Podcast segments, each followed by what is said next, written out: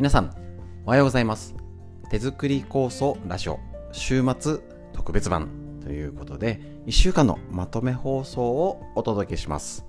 えっと、今週はね、しっかりお届けしたので、ゴールデンウィーク版と違ってね、ありますので、だらだら長々ありますので、えっと、聞きたい方、聞いていただいてね、えっと、普段、あの、平日聞けないよっていう方もぜひまとめて聞いてるのもありだし、えっと、ラジオのね、欠点、習慣化しやすい、気楽に聞きやすい、とってもね、手軽に始めやすい分、何か作業しながらやれて、すごいいい分と、聞き逃しっていう面がね、どうしてもデメリットとしてありますので、まあまあ、あのー、天気が悪い土日になりそうですので、なんかね、気圧でもなんか首が重くなってますね。体調に気をつけてお過ごしください。なんか暑いんだか寒いんだか涼しいんだか。気をつけてお過ごしください。また作業しながらね週末のこの土日の時間を利用してゆっくり適当に BGM 感覚でお聴きください。今ねあのスマホで聴けたら車とかねあのラジオとかであの移動中とかでも聞きやすいのでお出かけのお供にぜひよろしくお願いします。それではまとめのだらーっとやってますのでぜひどうぞよろしくお願いします。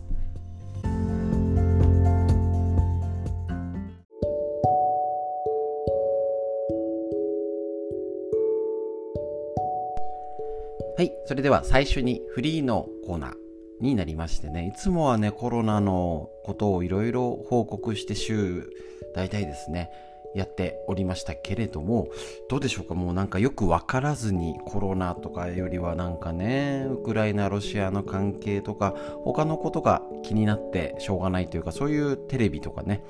情報がどうしても多くてですね、えっ、ー、と、なかなかね、あのー、コロナと、もう何て言ったらいいかはよくわかんないです。ただ、えっ、ー、と、状況的には多分ゴールデンウィークでかなりの人手が出たと思います。で、皆さんもね、きっと食事をしたりとか、えっ、ー、と、あると思うんですけど、やっぱりポイントとしたら、えっ、と、ちも一回ね、飲み会に友達と久々に一軒だけ 行ってきましたけど、やっぱりちょっと2、3日様子見たりとか、なんか一応ね、出ちゃダメじゃなくて、気をつけた方がいいですよね。かといって別に厳格に人とも会わないってわけじゃなくね、程よく人と会って、かといって元の状態には戻んないって方もいるかな、やっぱり。ただね、あの、結構家族とお孫ちゃんと会えたよって方だったりね、やっと結婚式ができましたって方だったり、あのー、なんか久々にちょっと子供子供ので買い物に出たなんてね、やっぱねもう全然もともとあのー、別に大丈夫じゃんって思ってる人もいますしやっぱり気をつけなきゃだよねって人もいるしやっぱりちょっと怖いよねって思ってるその感情だったり環境通勤で電車に乗ってる方もう全然もう、えー、ね退職してあのー、家にいるしっていう方とだいぶ環境でね違うのでもうそれぞれが気をつける範囲でやるしかないと思います。で、えっ、ー、と、何度もね、えーと、ゴールデンウィーク中もお伝えしておりますけど、特にこれから、あのー、コロナのアフターコロナってもう言っていいんですかね？よく、今、ん？よくわかんないんですけど、結局今、流行期の中の減少期でいいんですかね？まあよくわかんないですけど、アフターコロナっていうことを見据えて、次のステージへの準備、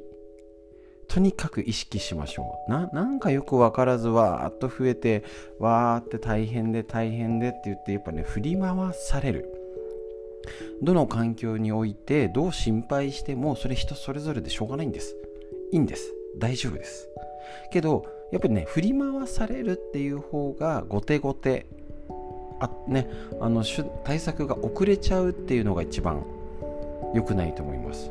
ね、通勤してる人ねあのとろくにあんまりね人と会わないように気をつけてる人もいろいろ会ってる人。ね、あのそれぞれの環境で気をつけましょう。だけど例えばマスクに疲れてるとか。ね、人どんないうどういう人だってほとんどの人がコロナ前ほど人と会ってない移動していない運動してない。明らかに座ってる時間が伸びてる。これは良くない。間違いないですよね。これはもう間違いないと思うんですよ。間違いないってことは気をつけなきゃだよね。でそういうことってわざわざもうなもうもうこのことも何度も言ってますよね。今日初めて言ってないし。もうね口酸っぱく何度もああそうかって気づかないと忘れちゃうんですよ本当に。ねあの多分誰しもですよね。私もそうですしなんかなんかこれやんなきゃっていうことをやってたりとかするとああこれ忘れちゃったとか。ねついついあるし気をつけよう。ね食事だってお酒とかだってねあのついついありますよねついつい。でやっぱねしっかりちゃんと食事もコントロールして運動もコントロールしてできるって少ないと思います。私自身あの春の酵素の時にやっぱりねちょっとね体動かすのであの、ストレッチ系で、あの、最低10分は自分で体作りの時間は作ってたんですね。ストレッチしたり教えるストレッチしたりとか、あの、自分なりに時間は必ず作ってたんですけどね。やっぱねこういう時取れないしあのまあ酵素会長もともと運動量がとかねいろいろか、あのやることが満載になるので、あの普通に食べてたらね痩せちゃうんですよ本当に。だから結構ね朝もちゃんとた今日はやめとこうとかよりはちゃんと食べとかないと あのー、痩せてっちゃうんですよね。だからあのむしろしっかり食べてちゃんと動いて早く寝るっていうリズムに気をつけないとダメなんですよね。で、ちょっとゴールデンウィークはね、ゆっくりさせてもらって、またね、ちょっとね、体気をつけないと、要はその逆に食べるペースのまんま残っちゃって、ゴールデンウィークだらだら食べて飲んでしちゃって、ダメになってくるんですよね。だから、ね、気をつけましょう、ここでね。やっぱり、緩む時と、頑張る時と、まあいっかっていう時を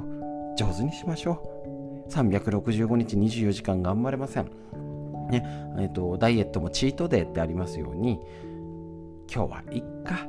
っていう人と人ねちょっと頑張ったからねあのー、この日はあのー、適当に過ごそうご褒美だっていう人なんか万年お休みでだいぶ頑張ってないぞっていう方はそろそろ本腰入れないとねみたいなことがあると思いますので、えーと、そのお尻を叩くようなもちろん自分の戒めと思いまして自分自身に言い聞かせつつ皆さんと一緒にあが頑張る時は気をつけなきゃだよね。でもほどほどに無理なく続けていこうっていうことをお伝えできたらと思います。ですのでまたねゴールデンウィーク明けてまた新たな気持ちで一緒にやっていきましょう。よろしくお願いします。フリーのお話は以上です。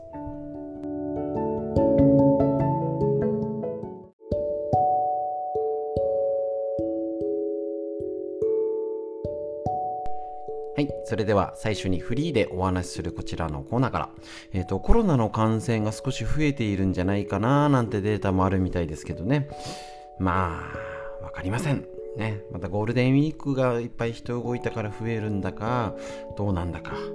ね、ゼロにはなってないシャレですけどね。もう何度も言ってますけどそれぞれが気をつけられる範囲で気をつけてやれることをやる。っていう感じですね。それがしっかりできればいいんじゃないかなと思っております。でえー、っとですねあのー、こちらですね。フリーでお話しするコーナーで飲み方手作り酵素のちょっと今日なんとなくお話ししようかなと思うんですけれども、えっと、大体皆さんどれぐらい飲んでるんですかね？大体目安は 30cc 目安ですよ。原液を薄めて45倍の水で薄めて飲むよなんては言うんですけどもあのね気のまま薄めずに飲むなんて人もいるしその方が量少なくて済むだったりもっと薄くしてえーと、ちびちび飲んでるとかあの昼間仕事で食事がなかなか取れないので水筒とかに入れて、えーと、合間に飲んでるみたいな。美容師さんとかね。いう方いるんで結構、えーと、食事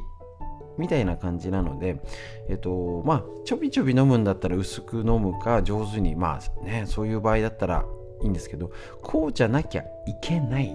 ダメだ。そういう飲み方しちゃダメだ。っていうほどの厳しいものではないよと。まあ、そもそも薬ではないですしあの用法用量をしっかり守るっていうルールもないので、えっと、基本的に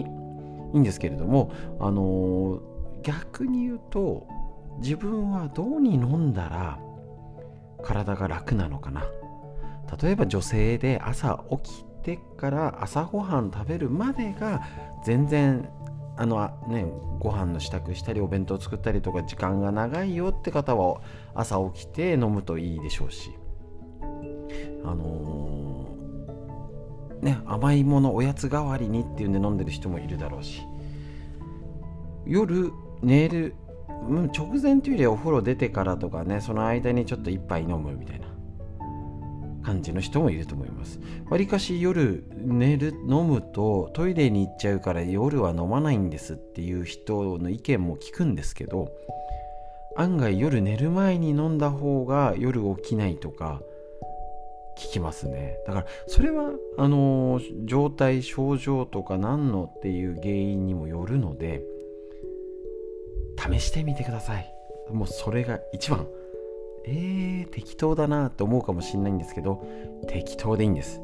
みんなあの体顔つきが違うように体腸も違うし、ね、体格筋肉血流血液とかねみんな違うんですからあくまで目安は一応朝晩2回と言ってます。それもちびちび飲むのかしっかりね昼間のうち飲んでとかなのか。昼間はわりかしね食事逆に食事の量を夜はあの、あんまり食べないようにしてコース多めにしてますとか。もう適当にやりましょう。どちらかというと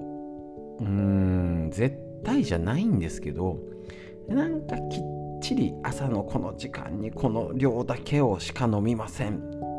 ルーティンぴったしみたいな方よりはいや結構調子悪い時がなんかいっぱい飲んで調子いい時はあんまり飲まないよぐらいのいい加減な人の方が効いてるかもしれないですね。体の心の声を聞いて合わせて飲めるってことですね。だから例えばなんか昨日急あんだけ暑くて夏日でってした後に急に3月上旬？もう暖房つけたいぐらい寒い陽気になった時天気の乱れなんか最近疲れてバタバタしてて家でお孫ちゃんがどうこうとかいろいろバタバタしてるのにねあの車が急に高速道路乗ったりとか長距離走ったり重いもの積んだりしてるのに同じだけのガソリンだったらそれはなんかガス欠起こるかなんかオイル汚れるかなんかするよねみたいな。一緒です。いつも通りでそんなに普通の生活で体も普通ですね。だったら普通でいいんじゃん。なんかしんどくて辛くて大変でどうしたらいいですかっていう前に何か飲み方変えてみましょう。そしたら何か変わるかもしれないし単純に、えっと、部品が入ればいろいろ体が作ってくれてなんか、えっと、もっと違うのを生み出してくれるかもしれないし、ね、それぐらいの感じで手作りこそ適当に飲んでみてくださいフリーのお話以上です、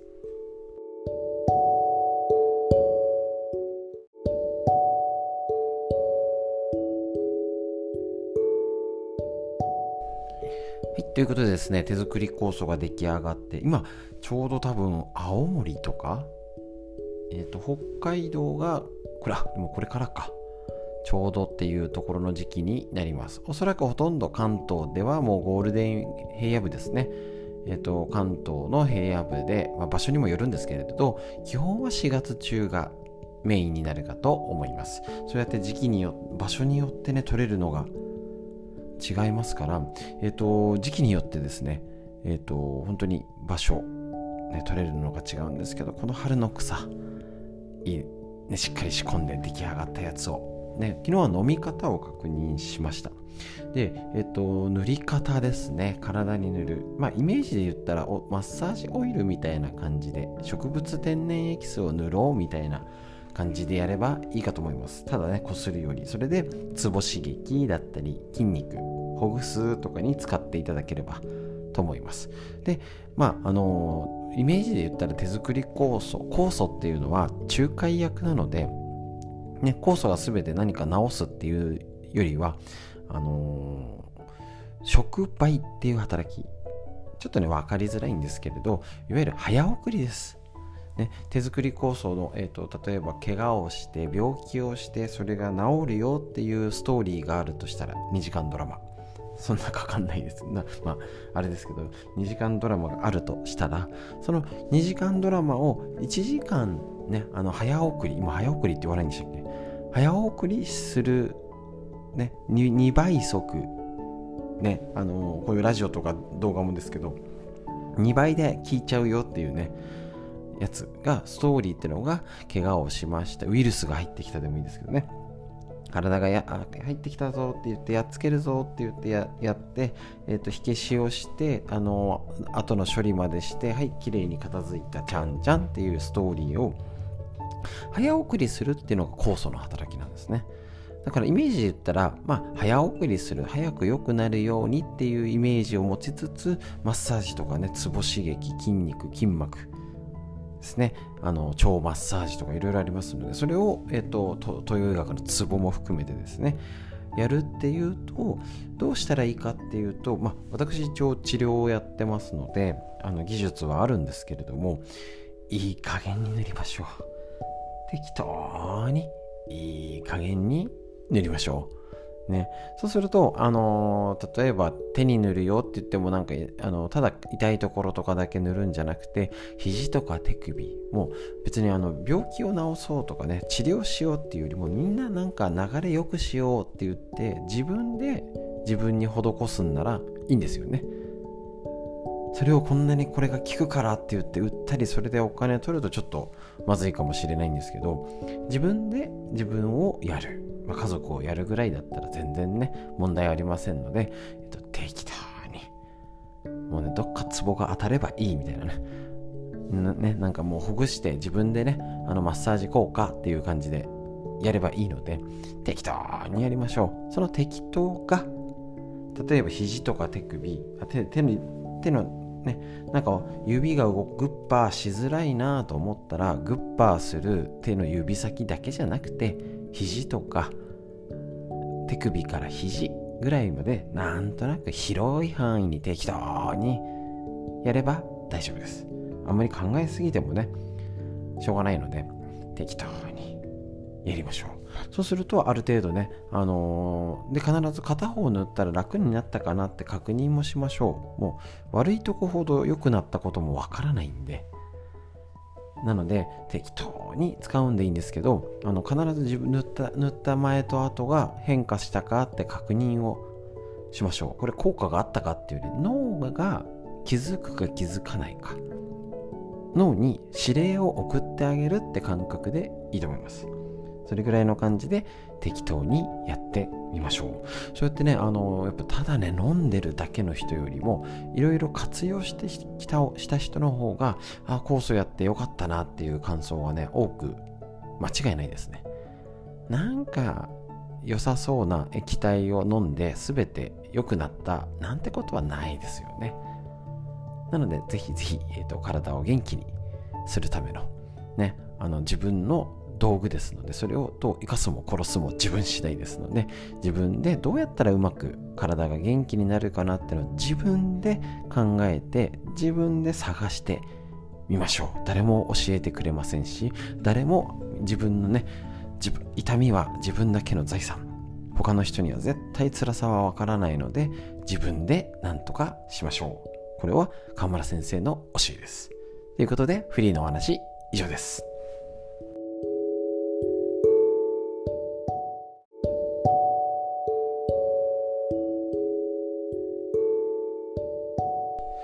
はい、それではこちらフリーでお話しするコーナーになるんですけれども、コロナが少し増えてきているっていう状況があるようです。ただ、えっ、ー、と、前と同じように人数が増えた、先週比何人増えただけに振り回されずに、まあ、ゴールデンウィークはいっぱい人が動いたんだから増えるよね。だからこれから、えっ、ー、と、1週間、2週間ぐらい。前は2週間って言ったんですけど、多分そんなに開かないと思うんで、これがボーンって増えるのか、まあまあ横ばいなのか、減っていくのかですね。あのー、その辺のやっぱりずっと言ってるように、これからの推移をちゃんと確認する。大事ですね。だいぶ、えっ、ー、と、去年、あ、先週が5月1日から7日の週が1週間で2万人。4月24日から30日の週が3万人。ちょっと前に行くと、4月3日から9日の週が5万人っていうことなので、ちょっとね、減りつつある中でまた戻りつつあるのか。と、一応数字は冷静に追いましょう。ただね、やっぱりみんなが病院行ってるかっていうと怪しいんじゃないかなって心配もありますし、この数字の捉え方が変わってくると思います。もう完全に増えたから全く人と会わないっていうよりは何度も言ってますけど会う状況を考えるとかやっぱね人と触れ合わないねあの楽しみがあの減っちゃうやっぱりね何かしら影響があると思います。本当はあのライブ配信でもねもう知ってたんですけど口に出したくなかったんでねあのタレントの上島竜兵さんがえっとお亡くなりになられてだいぶ本当なんかショックな感じがショッキングですよね本当に。であのやっぱりニュースってねあのどうしても注目を浴びるとかこれだけで全ては言えないってのは分かりつつもやっぱりちょっと人事ではない。っていうところをいかに考えるか。ね。っていうところですね。やっぱり身の回りでちょっと塞ぎ込んじゃってるとか最近会ってないよねとか声かけ合うっていうのが必要なんだなっていうのは、ね、あのどういう状況だったかって全くわからないですしね。あの芸能人っていうだけでしか知らないんですけれども若干やっぱり身近だったり聞いてる人の中で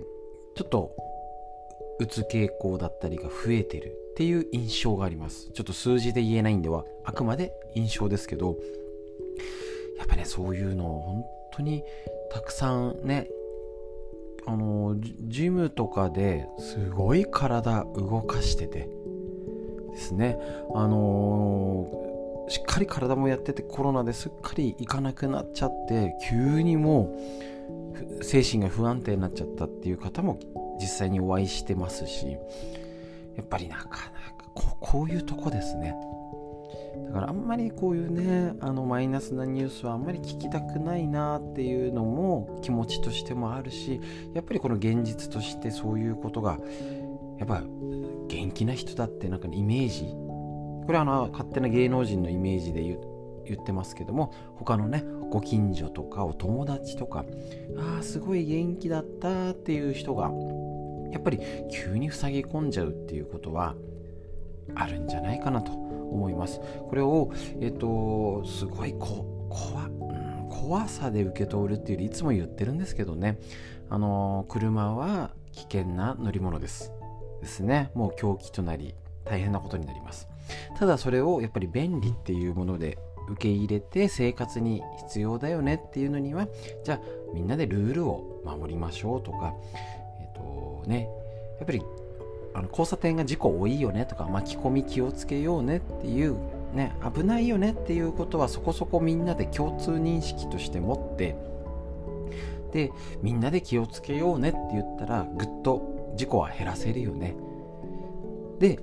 やっぱりこのコロナになって除菌殺菌しすぎててだってもともとコロナがなくったって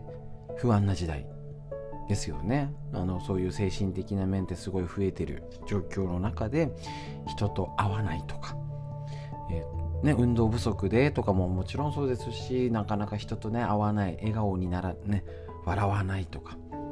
コミュニケーションが減っちゃって塞ぎ込んじゃうなんて方はいると思って行動するのか。もちろんこれも私に限ってとか俺に限って大丈夫っていうのも違いますよね。やっぱり聞いてる限りで、ね、うつ傾向のある方だってなんかどちらかというとイメージでそんななんか 言い方よくないんですけどなんかあのー、明らかに病弱でひ弱そうだよねみたいなあのあえて家族身内で例えるとうちの母みたいな感じな人よりはかえってなんか筋骨隆々というかしっかりしててなんか笑顔でっていうね元気っていう人の方が急に変わっちゃうなんていう方があ聞きますよね。本当にそれは。だから本当に誰の身でも起きるんだっていうことをねちょっとお話しする予定ではなかったんですけどやっぱりその心と体の不安定っていうのはこの2年以上も経ってるコロナの影響はでかいんじゃないかなと思います。どういう原因でどうなったかは分かりません。報道だけでもき、ね、本人だったり身近な人に聞いたわけじゃないんですけど分からないんです。ただやっぱりこういうことのあの不安だったりいろんな今までじゃ考えられないこと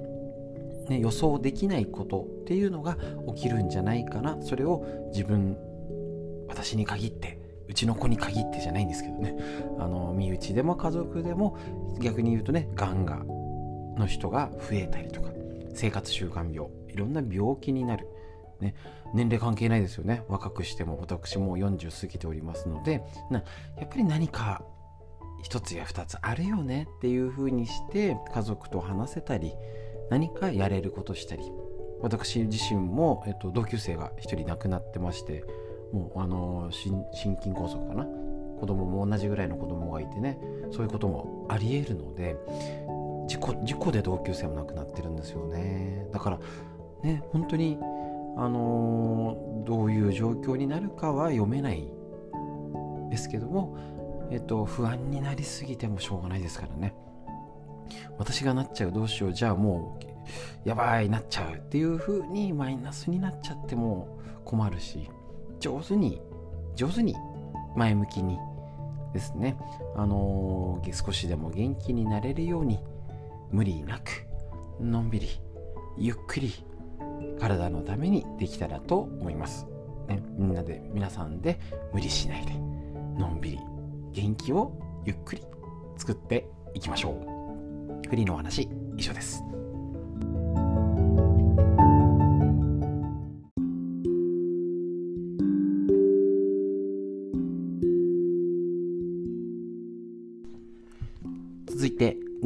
いいこと辞典認知症予防の第一人者が教える本当に聞くことだけ集めました。白沢拓司先生監修の正当者より出てるこちらの本久々に登場でございます。えっ、とね OK 指体操ってのをやっておりましてねこちらの方えっ、といいね指の体操になりますので、あの5分筋トレの方は少しずつでもしっかり脳を元気にするのをやっていきましょう。で、えっ、ー、と、久々こちらね、あのー、紹介して、えっ、ー、と、途中でね、あの寄り道しちゃいましたので、えっ、と、ぜひね、この一緒に勉強していきましょう。で、いろいろね、まあ途中まで行ったんですけども、結局この中でも手手指遊びで脳トレ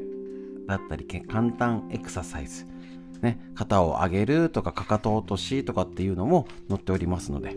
ぜひね、やっぱりね、運動が一番脳にいい。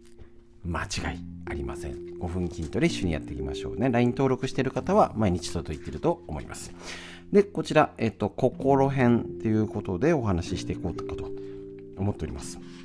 今日から新たにね、少しね、このずっと脳のこと大事だから、ちょっとずつね、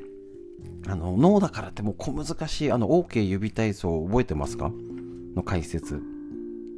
えっ、ー、と、脳神経外科医の先生が、結局、これが脳にいいんだよ、これが脳に悪いよっていう、ね、まあ脳にいいことの紹介もだし、これももう最初覚えてないんじゃないですか？脳にいいこと時点紹介したの。忘れちゃいますよね。はい。結局、ね、脳神経外科医の権威の先生が大事なのは気の持ちようとか睡眠とか、食事とかいわゆる最先端技術じゃないってことです。安心していきましょう。大丈夫です。ちょっとしたことからです。心とは何か？心はどこにあるのかという問題は古代より様々に議論されています。現代の科学をもってしてもまだまだ解明されていませんが少なくとも心と脳には深い関係があるということは分かってきています。つまり脳の働きが心に影響を与え心の在り方が脳に影響するのです。心の健康を問題にするときストレスという言葉を聞くことが多いでしょう。外部からのさまざまな刺激により心や体に反応が起こりストレス状態になります。この状態をうまく解消できないとストレス反応が引き起こされます。ストレスにはいいものも悪いものもありますが日常的には痛い寒い苦しい辛いなど悪い場合に使われることが多いようです。人はこうしたストレスを感じると体内にコルチゾールというホルモンが分泌されてストレスに対抗しようとします。しかしストレスが長期化してコルチゾールが過剰になると神経細胞を攻撃するようになってしまいます。実際に過剰なストレスにより脳の海馬が萎縮したという多くの報告もあります。またストレスを上手に解消できないでいると体に様々な症状が現れます。心の歪みや過負担から体に現れる症状が心身症です。一方ストレスから心に現れる変化が神経症やうつ病です。うつは認知症リスクの一つとされており特に高齢期にうつになるとそのまま認知症へと進むこともあります。ストレスを上手にコントロールすることは心や体を健康に保つだけでなく脳も健康に保つことになるのです。さらに脳を若々しく保つために生きがいを持つことがとても重要です。それは自分がやらなくてはいけないという使命感であったりこれをやりたいという希望だったりと内容は人それぞれです。要は人生を肯定的に捉えポジティブに生きること楽しい嬉しいというときめきや面白そうといった好奇心が脳を生き生きとさせるのです。先ほどもあった気の持ちようから脳のこと。で結局心のこと。これが大事になってくると思います。ね、これは別にボケないためにだけじゃなくて働き盛り子育て世代からお孫ちゃん子供の世代まで通じる脳と心のこと一緒に勉強していきましょう。今日のお話以上です。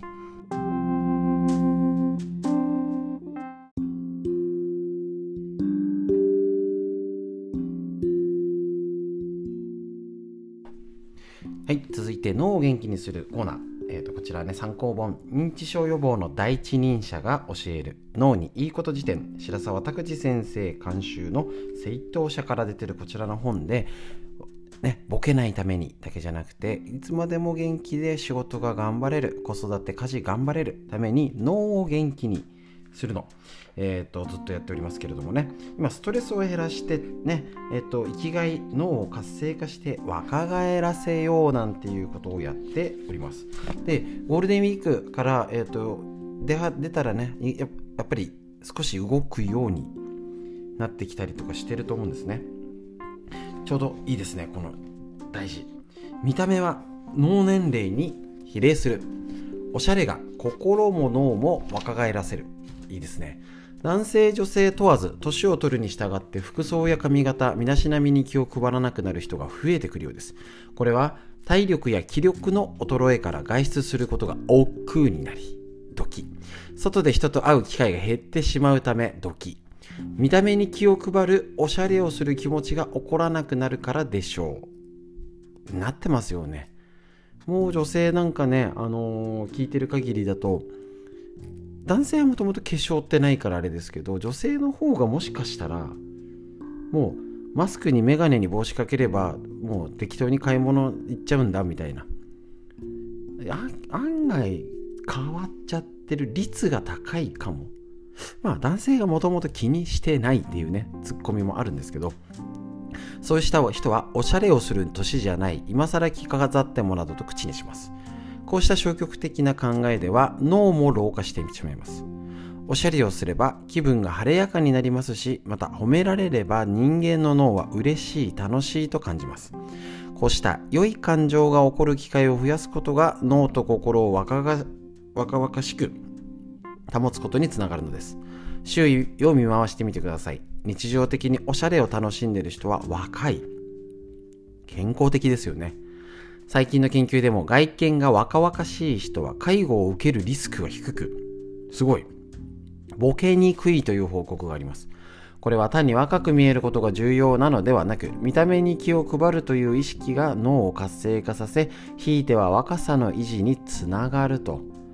いうことなんですね。だから別、おしゃれ、おしゃれになれっていうと、俺ももともと全然わかんないんで苦手な方なんであれですけど、なんか、かっこよくしなきゃとか、綺麗でとか、可愛くならなきゃみたいなイメージですけど、そんなことないですよね。身だしなみに気をつくあの本当にあのそれはある意味おかげさまであるのは俺なんかもうライブ配信するようになって気を使うようになりましたね本当にそれで多分ね2年前と OCL ストレッチの写真が若返ってるっていうねのはあると思います。間違いなく。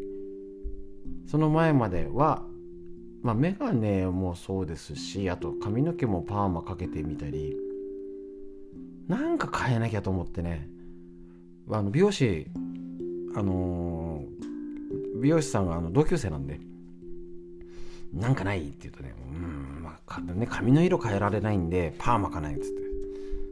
って思ってていやでも最初ね厳しいんですよね。そういう一歩が踏み出せなかった。なんか言われてからでね結構経ってから変えたんです実は。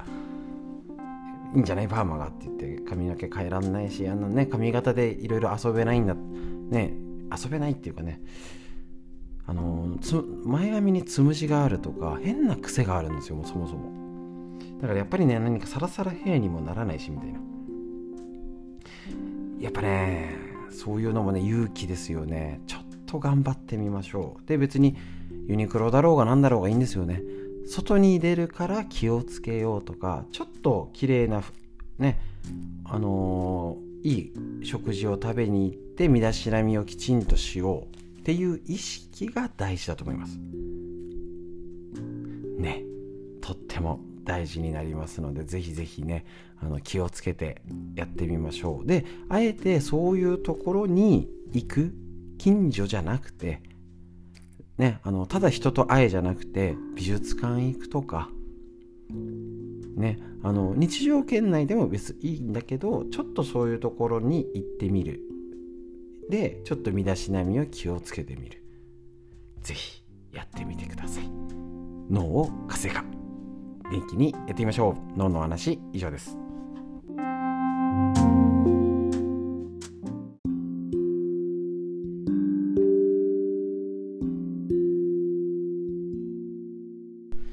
それでは続いて脳にいいこと辞典認知症予防の第一人者が教える。本当に聞くことだけを集めましたということでこちらね白沢拓司先生監修の正当者より、えーと、紹介していきたいと思います。おしゃれを楽しむヒント。ねと心も脳も若返らせる。ね、あのおしゃれっていうとね、あのかっこよくとか綺麗にって言うんですけどやっぱりね身だしなみ。ね、あの身だしなみ的に、まあ、整えるだけでも違うし家にいてね本当にだらしなくなっちゃってますよね。で昔はお天道様がいたのでやっぱりその身だしなみお行儀人人からどう見られたらっていういい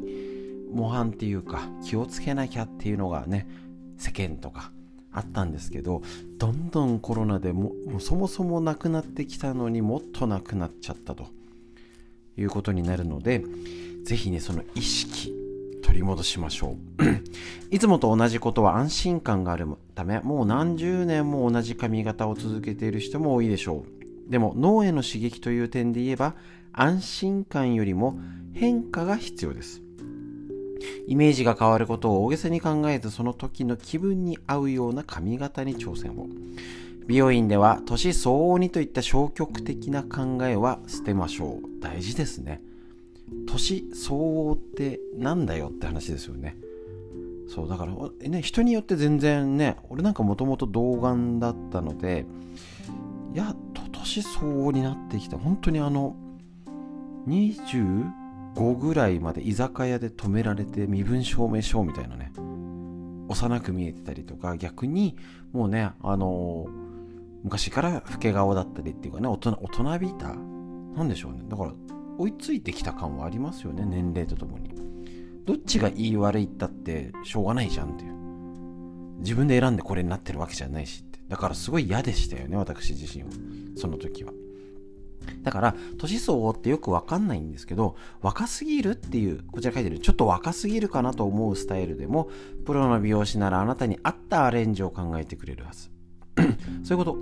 だから若いかどうかっていうより何歳だからっていうより興味関心持つことに年齢はまず関係ないですね。本当に。髪型一つでも見た目の変化を心に大きく作用します。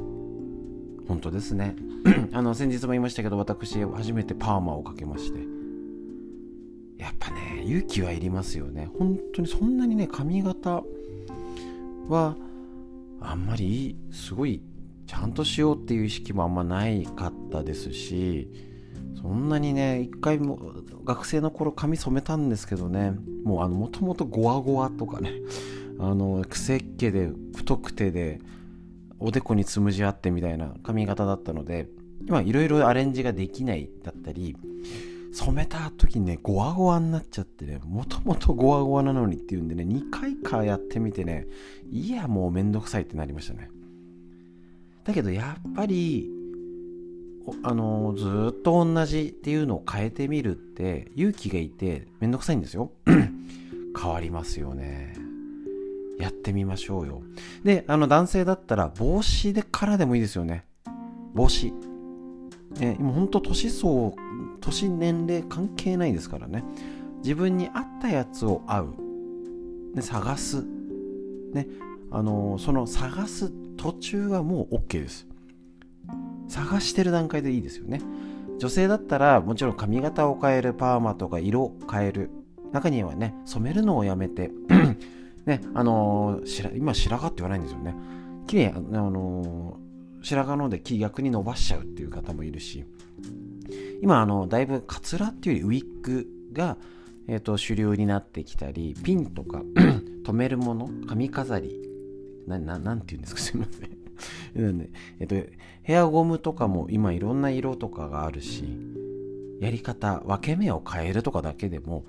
全然違いますよね。なんか、すごいいきなりファンキーにアメリカナイズして、なんか、ヘイ、チェケラッチョってなろう、なる、ならなくてもいいので、ちょっと違うことをする。大事ですね。それが脳の活性化になるんです。で、できれば、あの、本当にいつまでたっても元気な人って、もうそれが当たり前になっちゃうんですよ変えるのがそこまでいけるといいですねいや難しいんですよだけどもうあまた変えようまた変えようっていうので何か本当にちょっとでいいんですよ。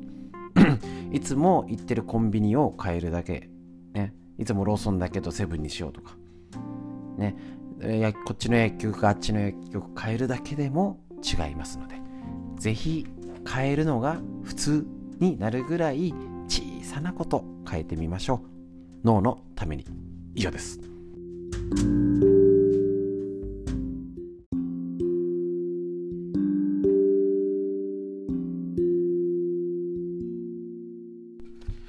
続いて脳にいいこと辞典認知症予防の第一人者が教える白沢拓司先生の監修のこちらの本でね先ほどのお話じゃないですけれどもえっ、ー、と心と体ですね。心も脳も元気になるために前回髪型を変えてみるってお話ししましたね。はい。今回はいつもと違う服を買ってみる。ちょっと勇気がいりますよね。特にやっぱりね年齢とともにでもありますけど今年齢年相応って本当ないですよねどの世代の方でも結構なんか親親子に見えない感じで似たような服も着れるしえっ、ー、と、なんかもうね、いつもの場所っていうより、もちろんただユニクロとかね、GU とかでもいいし、GU はちょっとわかめか。ユニクロとかでもね、あの、もうこの年でなんてことないですからね。全然。ちょっと、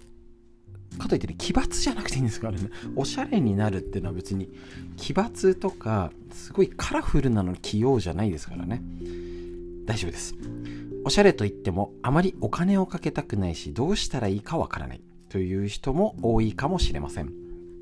そこでおすすめなのがいつもは選ばないタイプの服や小物を一つ買ってみることですこのいつもと違う服を買って着るという行動には買い物の楽しさ新しい服を着る喜び今までと違う自分への驚きなど脳を活性化する刺激要素がたくさんあります。一つの新しいアイテムがきっかけでスタイルのバリエーションが広がることも。この服は自分に合うかな？バッグや靴とのコーディネートはどうしようかな？など悩む過程も楽しんでみてください。女性の方がネックレスとかいろいろ小物で遊べますねぜひねあのシンプルで清潔感ねあのとかだったりねあのまあもうすでにできている方はあれですしまたね買い物を楽しむ昔ほどブライン、ブラインドショッピングってもう死後ですかね。あの、いろいろね、あの、買い物で、ああ、こういう色いいなとかって、もちろん見る買い物の楽しみ。今ね、別にマスクして買い物す、ブラブラ歩くぐらいで映んないですから。上手にね、大丈夫な方は、えっ、ー、と、いろいろ選んでみたり。と男性の方が買いづらいですよね。うちなんか父親ちょっと難しいなうん。ちょっとあの逆にあのうちの父親お腹お腹が出てるんですけどなん父の日かなんかにセーターセセーターでなんかジャケットあれはなんかあのー、なんだったっけなジャジャケットじゃないんですけどちょっとねぴっちりめの服をプレゼントしたんですよ。あんまり芳しくなかったみたい。ねあのー、形なんかだねあの形のも違う同じ色で地味だけど形が違うものとかね。えっ、とユニクロとかでもあ俺も買うんですけどあの襟？シャツ？いつもシャツだよって男性もいると思うんですよ。いいですよねでそのシャツの襟があのちゃんと襟でないやつって言ったらいいんですか？あの建築家の人が着てそうなって言ったら いいんでしょうか？ああいう襟がちょっと違うってやつはハードル低いですね俺結構あれ好きなんで最近買うようにしてます。2、3着持ってるかな？そう。そういうんだったら別におしゃれ、全然おしゃれにならないんですけど、あの、いつもと違うコーディネートになる。なんか俺もね、なんか違う色の服とか違うズボンの種類ってね、ちょっと勇気がなくて買えないんで。だからあの同じでもねちょっと違う形のを買ってみるとかね適当に。靴でも逆にあれですよね。スポーツウェアとかで今ねいろんな形のも出てますからね。ちょっとおしゃれなこうおしゃれっていうかねあの服をいつもと違う服いつもと違うお店に寄ってみる。ねあのー、今ホームセンターあのー、ホームセンターとかでもねいろいろあるしワークマンとか人気なんですよね。だから別にあのいきなりね原宿行けとか あの代官山行けとかじゃなくてねもう身近なとこでねいつもと違う店で違う服買えます。これもちろんあれですよ。あの、庭で今ね草むしりとかこれからの時期今やってる方いると思うんですけど軍手をちょっとあのただの軍手じゃなくて外仕事できるやつ。あれ水色とかピンクとかあるんで。何でもできますからね。ね、あのそれでいきなりねあのすごいもう一長乱になって あの高級レストランに行ってみたいなそういうこと行けってね、あのー、なんかオペラを見てとかそういうんじゃなくてね。あの身近な本当にただ長靴をちょっと、ね、これから梅雨の時期。今おしゃれ長靴多いんですよ。普通の靴かと思うやつありありますよね。それそういうハードルが高くないやつぜひやってみてください。脳にいいこと以上です。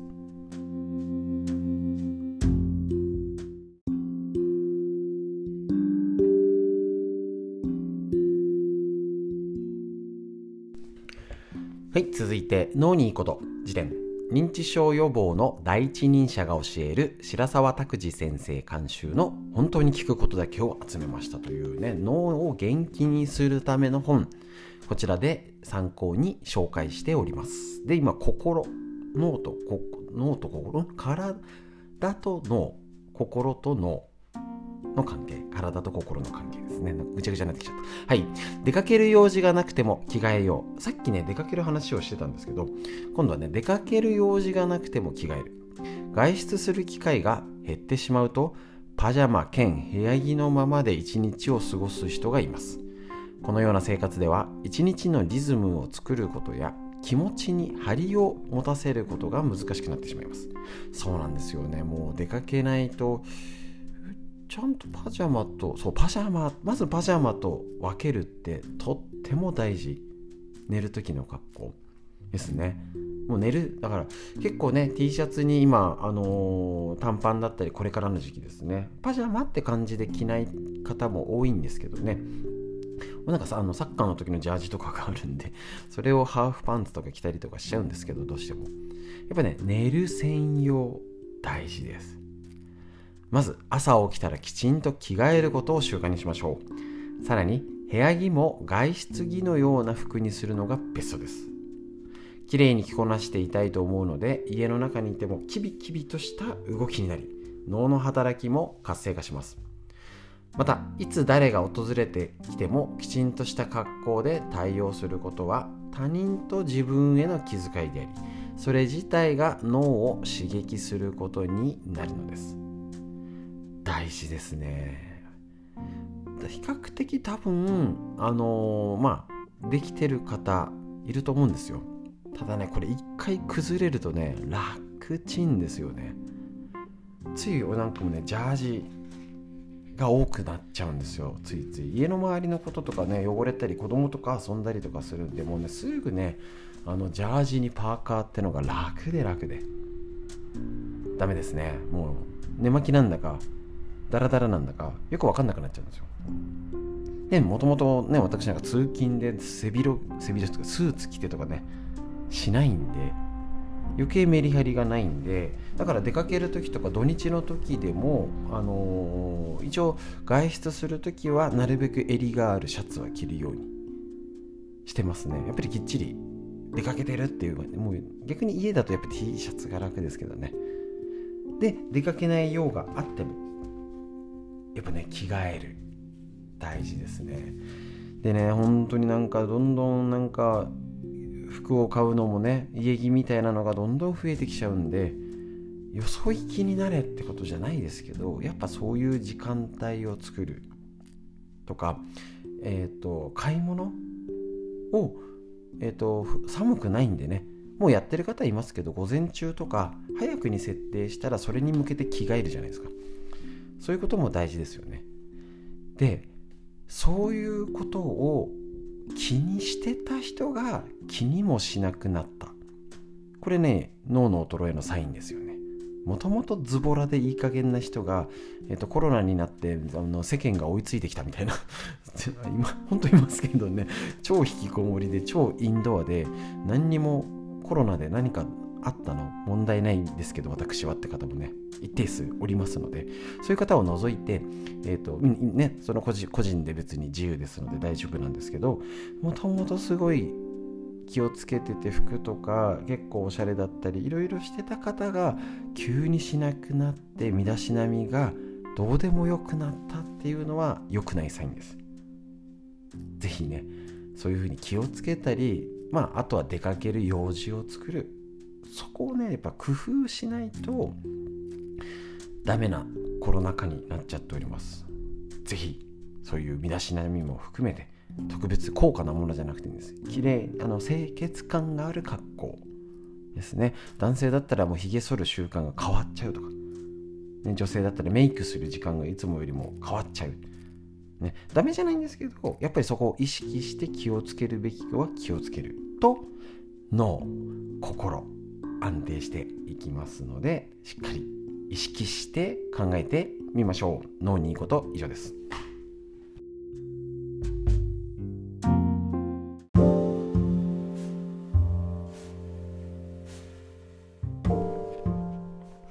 みんな知りたい。東洋医学の知恵。参考本こちら。緑薬品漢方堂の毎日漢方。体と心をいたわる365のコツ。桜井大輔先生の夏目社より出てるこちらの本ですね。で、えー、と5月9日からだいぶねお休みしておりましたのでね。もう本持ってる方はご自分で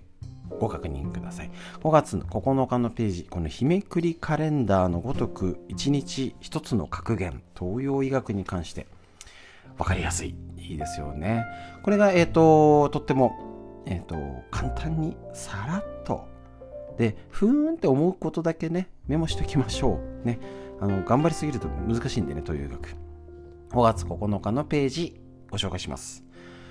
胃腸の疲労が便秘の原因なら、体を温めて。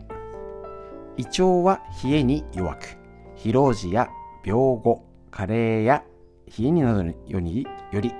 胃腸を正常に動かすエネルギーが不足すると働きが弱くなり便が出にくくなります。これは P53 ページの拒否に該当すると53これはねこれがねちょっと唯一欠点って言っちゃいけないのかな気になる。飛ぶんですよすごい。このいろいろが。えっ、ー、と53の拒否2に該当する人。53ページあった。いますね拒否2え、ー、とこういう方便秘のタイプですね。便意はあるが出にくい。排便後に疲れる。すぐ汗をかく。またはなかなか汗が引かない。動くとすぐ息切れする。脱行。冷えやすい。エネルギー不足が原因ということなんですね。この対策が139ページ、今日のページになる人。こちらは、まず、胃腸や足腰を冷やさないようにして、防寒保温を心がけましょう。スカートや丈の短いパンツを履いて素足を出すことは夏でも避けてください。腰を露出するような服装もよくありません。湯船に浸かり、冬は湯たんぽを用意して寝ましょう。食事面では温める力を補うくるみや松の実、生姜や山椒、そして加熱した山芋類、芋類米などを取りましょうっていうことに気をつけるといいよっていうこういうやっぱり東洋医学。えっ、ー、とただ、えーと、便秘ね普通なら薬。まあ、一応運動しようとかもあるんですけどね。便秘の薬で飲んでじゃなくてやっぱり冷えが大事。そしてなんかあれじゃないですか。風が冷たいとかやっぱりまだね真夏じゃないんで。ね。日差しは暑いんですよ。太陽車乗ってたとか太陽が当たると暑いなと思うんですけど日陰だったり夕方風が出ると意外と冷える涼しいっていう時のやっぱね巡りの悪さ。ね真冬ほど全然寒くないんですよ。だけどなんか巡りが悪くなるっていうのをきっと東洋医学だとエネルギーって言ったり気って言ったりいろんなこと循環のことを指してると思うんです。だからこの胃腸を正常に動かすエネルギーが不足って言っちゃえばよくわかんないじゃないですか。よくわかんないんですよ。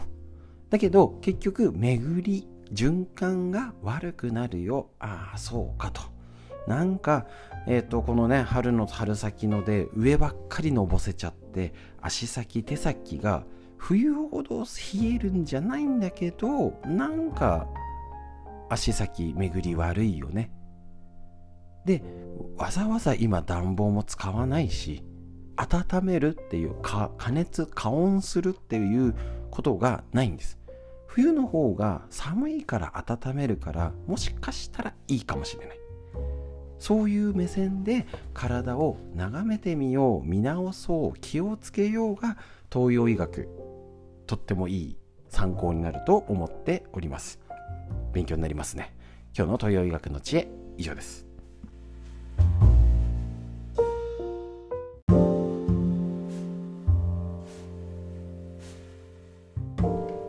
続いて東洋医学の知恵緑薬品漢方堂の毎日漢方。体と心をいたわる365のコツ。桜井大輔先生の夏目社よりこちら出ている。本からみんな知りたい東洋医学の知恵を一つずつ確認できたらと思います。こちらですね、えっと、5月10日のページ。歯茎の腫れや痛みは体の不調を表すサインで歯茎の腫れや痛み歯茎の出血といった歯茎に関するトラブル。中医学ではこうした症状は全体の不調からくる症状の一部として考えます。なるほど。歯茎などの粘膜は血血によって栄養が補われ体液によって潤いが保たれています。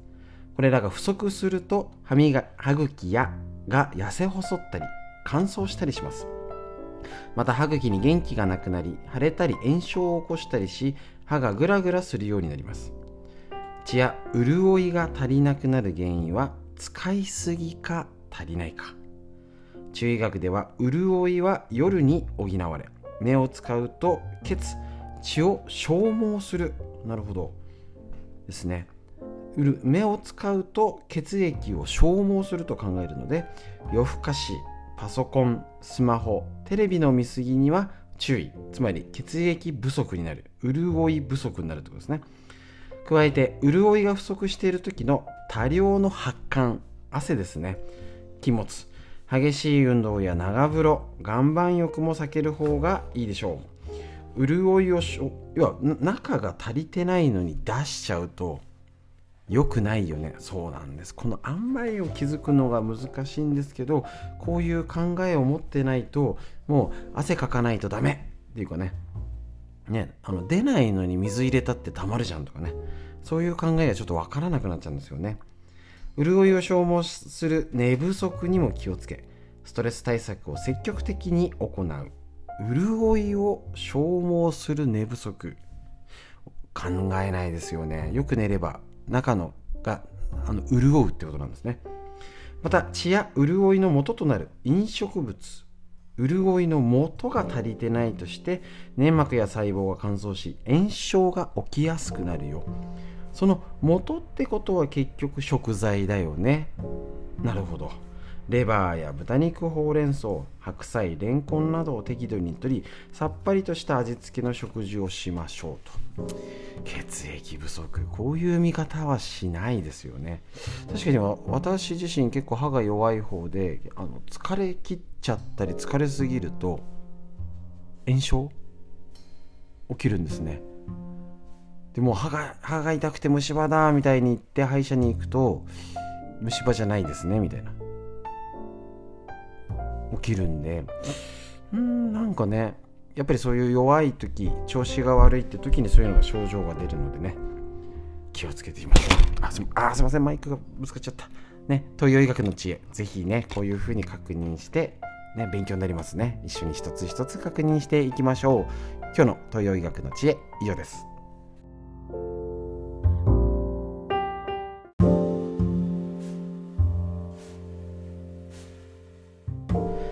続いてみんな知りたい東洋医学の知恵。緑薬品漢方堂の毎日漢方。体と心をいたわる365のコツ桜井大輔先生の夏目社と。いうことでですね。えっ、ー、と一つ一つを勉強してねいきましょう。東洋医学の知恵。今日はですね、えっ、ー、と、5月11日のページ。月経の時の女性の話ですね。月経の時に、えっ、ー、と、例えば痛みがある。塊が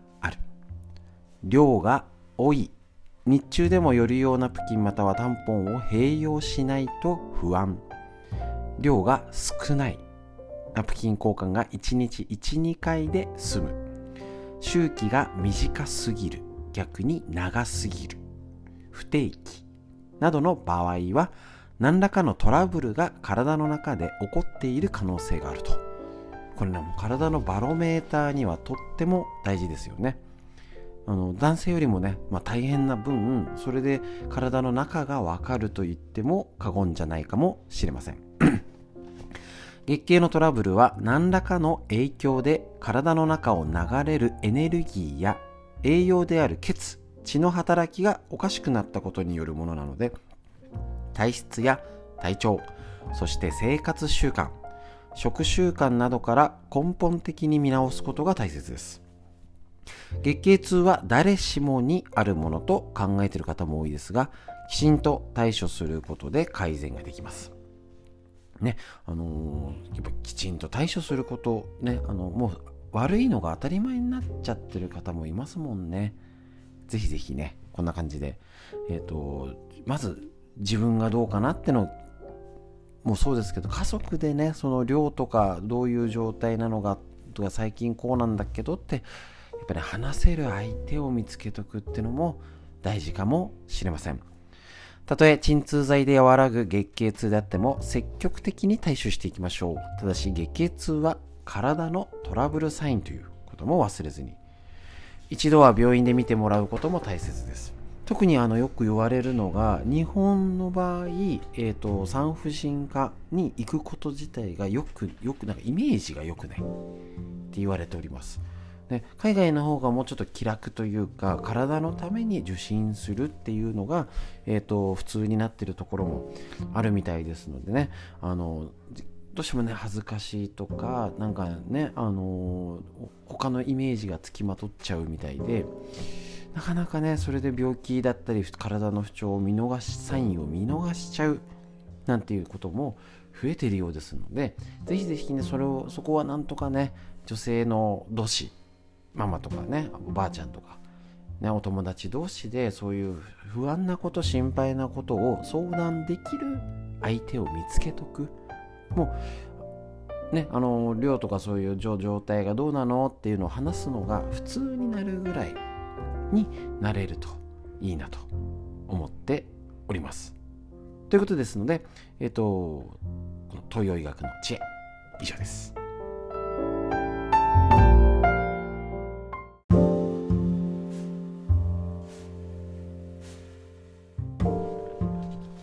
はい、それでは続いて、緑薬品漢方堂の毎日漢方。体と心をいたわる365のコツ、桜井大輔先生の夏目社。こちらより出てる本ですね。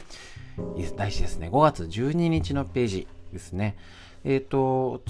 昨日に続いて、えっ、ー、と、冷えタイプの月経痛は体が冷えると痛みが悪化するよと。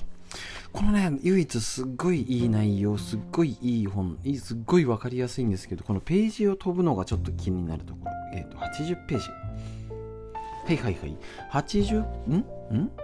?80 ページの、えっ、ー、と、原因が冷えによる冷えタイプ。月経痛ですね。はい、どれだ？はい、これだ。ちょっとね、すいません。はい、前に戻ってみて、こういう冷えタイプで月経トラブルがある人は気をつけよう。はい。えっと、寒がりでむくみやすい。エアコンの風が苦手。冬に霜焼けになることがある。意外と多いんですよ、今。トイレが近く、難便や下痢もしばしば。織物の量は多いかサラサラ。冷たい飲食物が苦手。こういうタイプの月経痛でお悩みの方は、えっと、月経初日から痛みがあり、絞るような痛みだったり、冷えを伴う持続性な弱い痛みだったりします。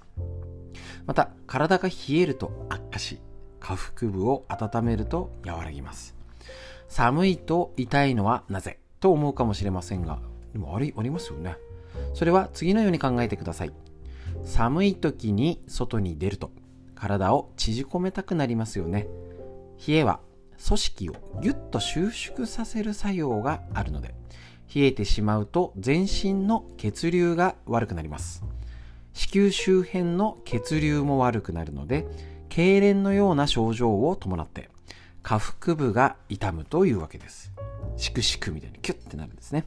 そして、冷えタイプの人の経血は薄い赤色もしくは暗い赤色をしています。対策は次のページ、明日ということになりましてね、この辺が、まあ、本持ってる方はぜひ行ったり来たりいいんですけどね。ちょっとここだけが気になる。なんか、せっかくなら続けて言ってタイプ別にやればいいじゃんって思っちゃうんですけど、やっぱそれ、あえてなんですかね。いう風になりますので、ぜひぜひこちらですね、えっ、と、冷えタイプの、えっ、と、月経痛の方気をつけて、こういう、あ、タイプで違うんだっていうことも知っときましょう。他にストレスタイプ、イライラ憂鬱など感情の波が激しいストレスタイプやドロドロ血タイプ、血不足タイプってあります。こちらの80ページ、81ページを参考にしてみてください。ということで、まあ、えっ、ー、と、みんな知りたい漢方の知恵、以上です。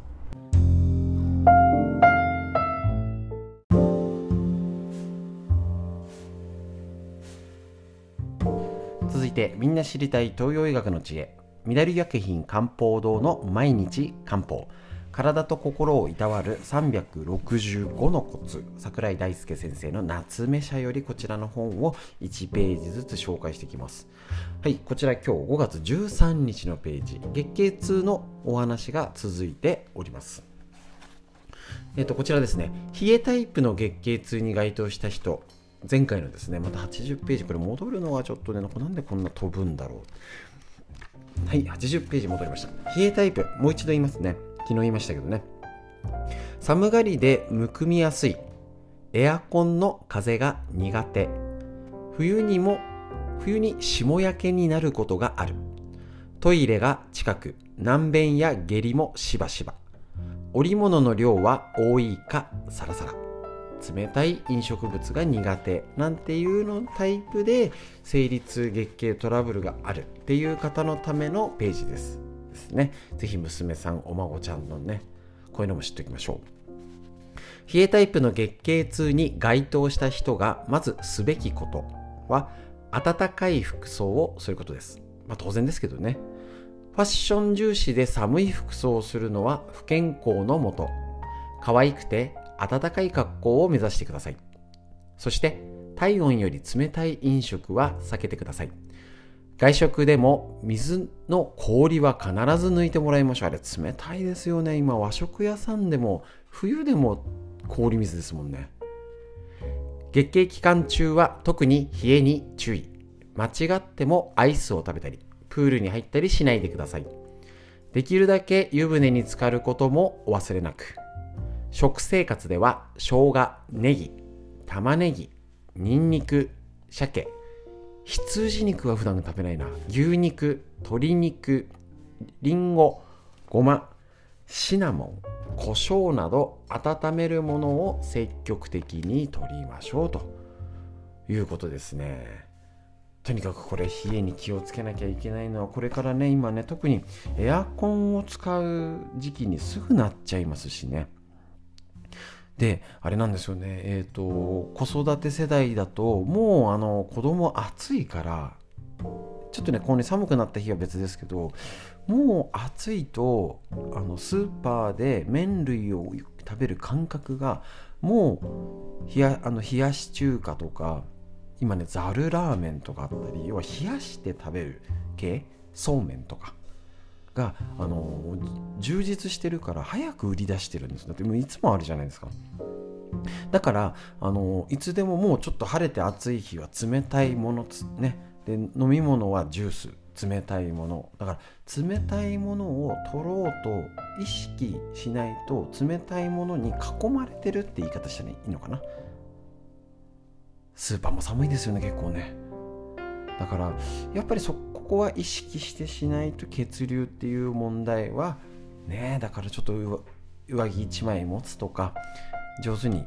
もう冷えに弱い人は別に家をねガンガンエアコンつけてるってことはないと思うんですよ。職場とかそういうどうしてもしょうがないっていう環境をどうしようっていうのは是非話し合ったり大丈夫って確認した方がいいと思います。東洋医学の知恵以上です。